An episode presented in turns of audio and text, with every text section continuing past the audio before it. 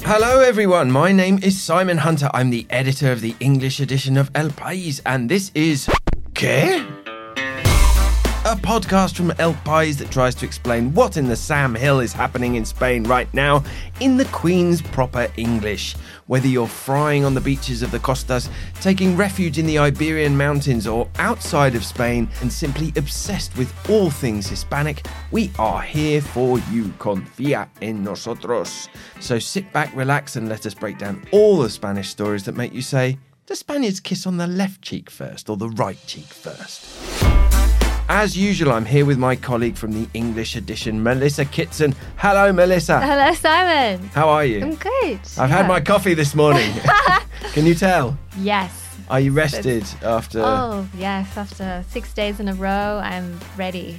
Yeah, we are. We're rested after the election. Well, I particularly am because I took a load of, day, a load of days off, uh, as I flagged up in last week's podcast. This is episode two of season two of the Ke podcast, and uh, as usual, we've had some lovely correspondence from our beloved listeners. Mr. Alan Jones on Twitter says, "Great return, thanks Simon on background music on Care. I don't find it a problem. It enhances the podcast." Oh, Veronica's doing a little victory signal there, our producer. this was what, something we were talking about last week about whether we liked or not the uh, music under the uh, under our chat, under our inane ramblings. Um, but Mr. Alan Jones says on TV, I get quite upset that the music on serious programs drowns out the dialogue. At least for people like me whose Spanish is not perfect. So yeah, that's pretty much what we were saying last week. A, and then we've got a lovely email from Josh Fisher. He says, Hi Simon, I look forward to each of the episodes of ¿Qué? Just as I had with your short lived Facebook Live videos back when. Now, Wow. I don't know if you've seen have you seen No. any this? This is before your time, Melissa, but there was a time when at El País we were doing lots of Facebook Live videos and they were great fun. We were kind of doing me and my me, me old colleague uh, Nick Lyon, we were kind of doing what we do here, which is you know chatting about the news.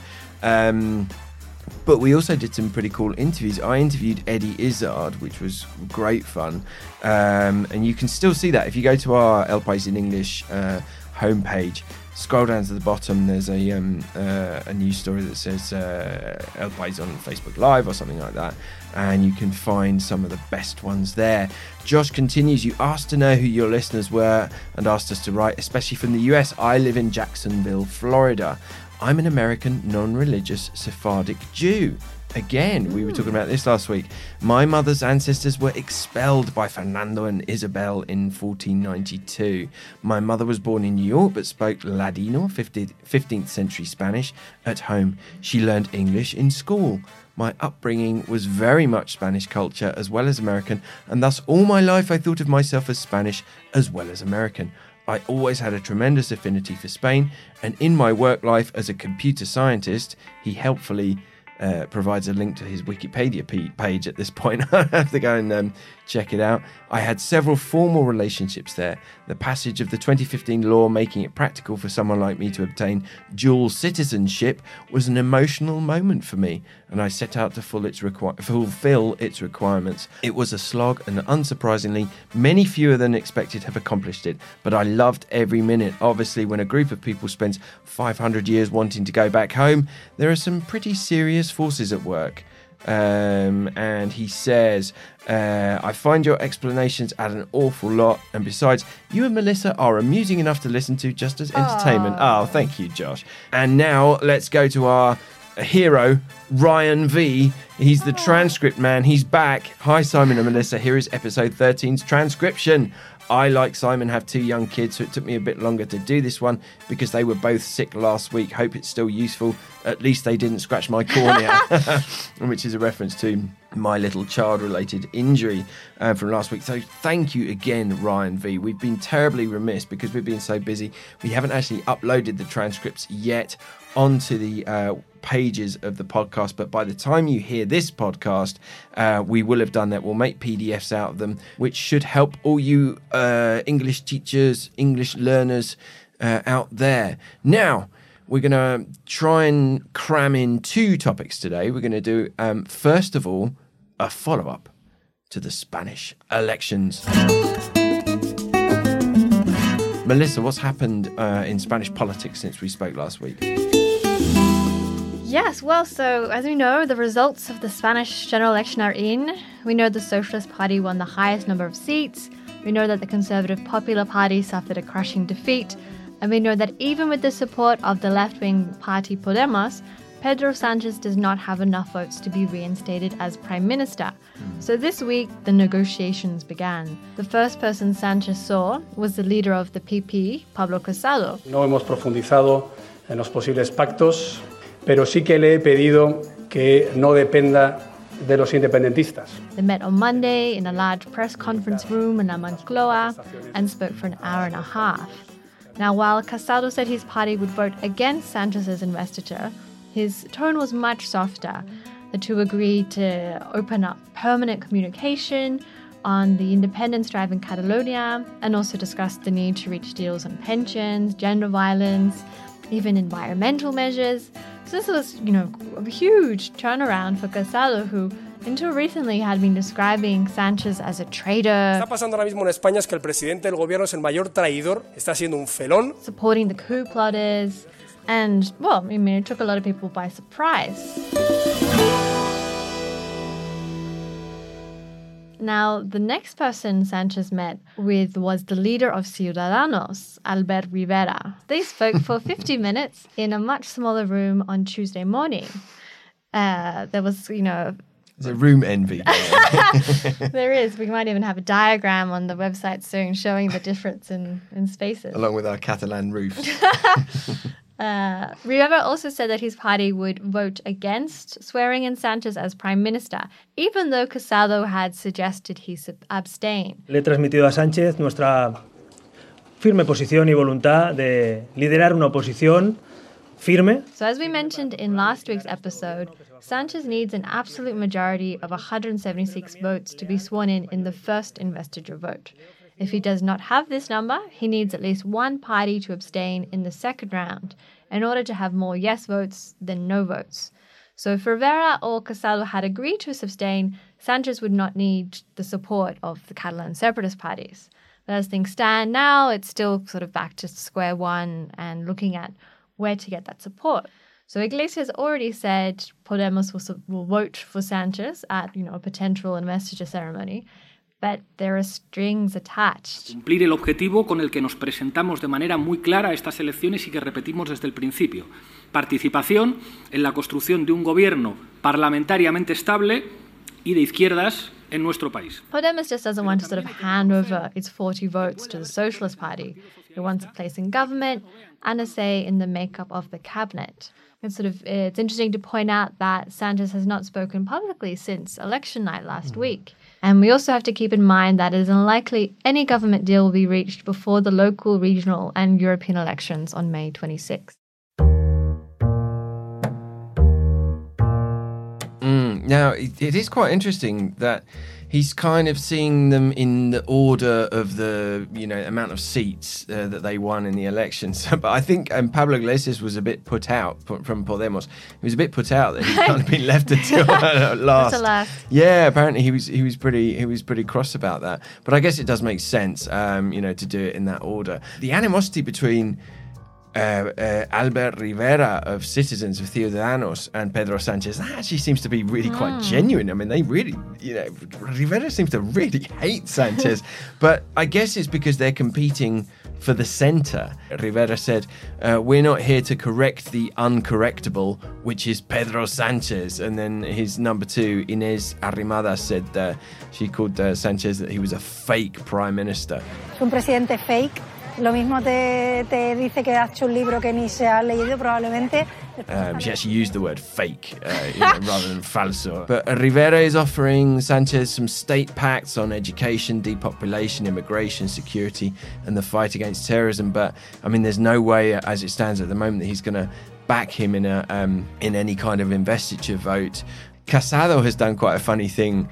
He's called on uh, Rivera. He's called on Ciudadanos to abstain in the vote, so you know to avoid in his words, a government in Spain that depends on a pact with the independentistas, which is the you know the pro-Catalan uh, independence groups. Tenemos que evitar en las contraprestaciones a los partidos que han demostrado que prefieren los intereses de sus propias comunidades autónomas, es decir, de los nacionalistas. But I don't think Rivera is up for that at the moment at all. And re- the feeling is that among the opposition, it's a kind of a done deal with Podemos that you know mm. they're gonna they're gonna you know the socialists are gonna have the support of Podemos um, in whatever form that. Um, takes. Interestingly, Pablo Iglesias is he's obviously taken a leaf. He's obviously taken a learned a lesson from um, the Brexit negotiations, and he's saying that we're going to go into dialogue with Sanchez without any red lines. Maybe Podemos and Pablo Iglesias are a bit humbled, um, you know, by the election result. It wasn't great for them. They were, you know, mm. they did lose a, a lot of seats. So, um, you know, and I think there's a, probably a feeling among everyone that you know we need a bit of stability uh, in the Spanish political scene. Certainly, Brussels is looking for um, a bit of um, stability from Spain at these turbulent times for Europe. So. 26th May the 26th of the uh, regional um, municipal and European elections, all taking place on the same day in Spain. So we'll get a much clearer idea of what's going on uh, after May the 26th.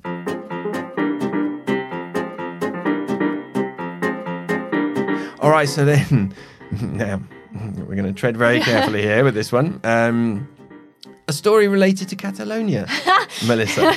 Take it away. Okay. All right. So on Sunday. Good luck, everybody.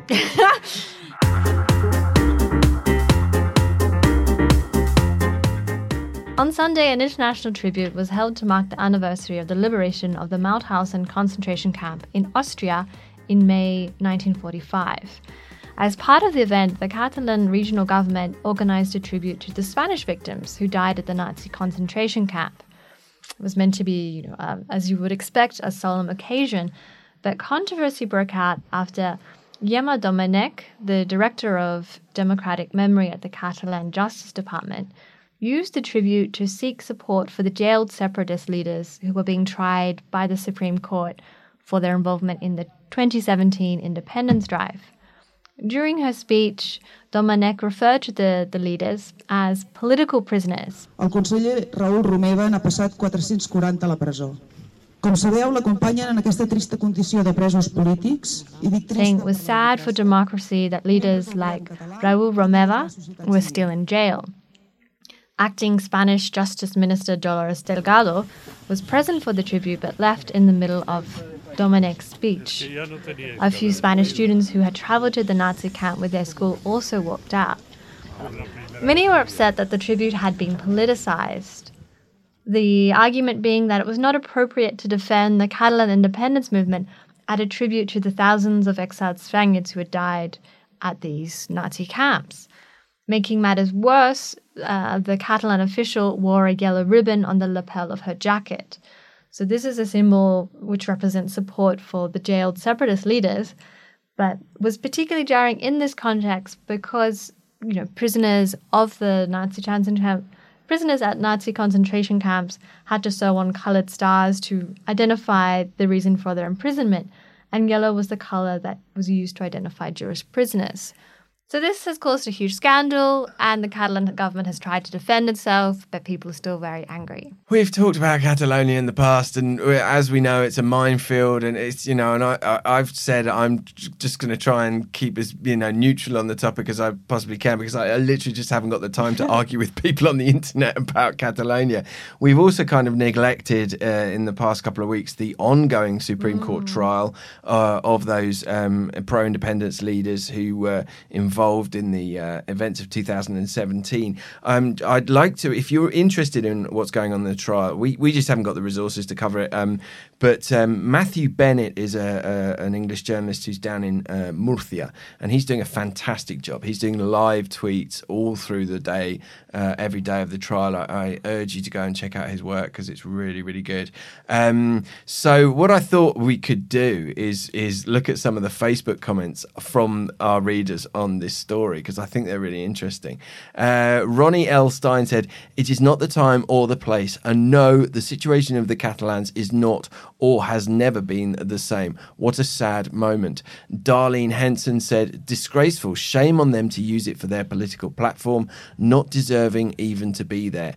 Um, someone else whose name I haven't got said, uh, I guess the separatists are counting on being recognized by Iran and North Korea in the event of a second DUI, which is the Declaration of Independence, because getting Israeli recognition after Artadi's gaff is a long shot. That was a reference to a tweet that went out, you know, basically invoking uh, Frank in relation to the, the whole Catalan issue.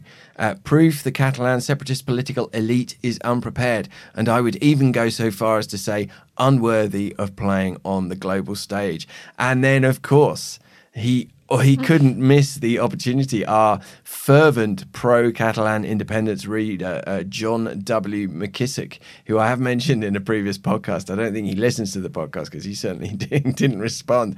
But John never misses an opportunity to um, plug the uh, pro independence line. He said, if the article is a true account of what was said, I think the Justice Minister behaved incorrectly in the face of reasonable statements from the Catalan officials. So, you know, we I've even been slammed for saying this, but you know, we we we did say in a previous podcast there are two narratives about the Catalan issue. Uh, you know, I can't even say that without people um, attacking me. Uh, but I think John John's kind of uh, reaction de- definitely reflects the other side, uh, the other narrative. So Tony Case then responded to John. People do tend to respond to John a lot on uh, Facebook on our under our stories.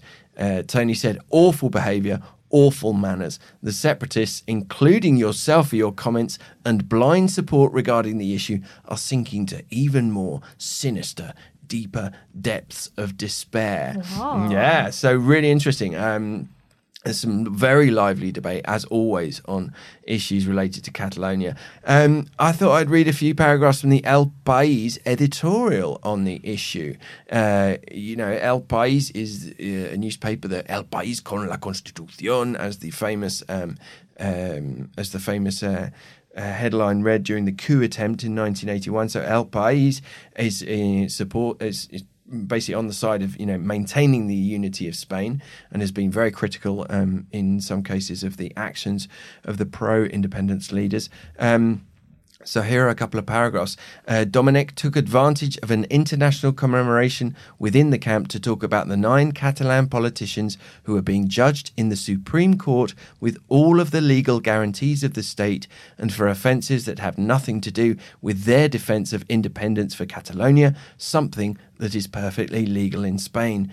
Domènech's words are intolerable, but much more serious is the lack of a quick and categorical condemnation from anyone in the Catalan regional government.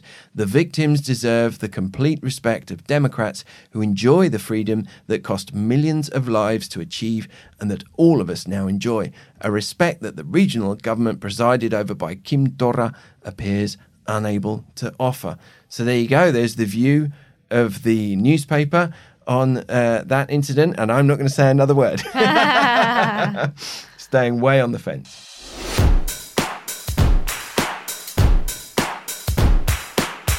All right, so let's wrap it up there. That was um, season two, episode two. My name is Simon Hunter, I'm Melissa Kitson. and this was ¿Qué? A podcast that tries to explain what happens in Spain to those of us who sometimes get a little bit lost in translation. This is an El País production. It was recorded right here in a rather warm and humid El País newsroom, and you can listen to it on your favourite podcast app. You can also request it via Alexa, Siri, or your Google Assistant. We'll be back next week with a brand new host of issues. Thank you for listening. Adios! Ciao.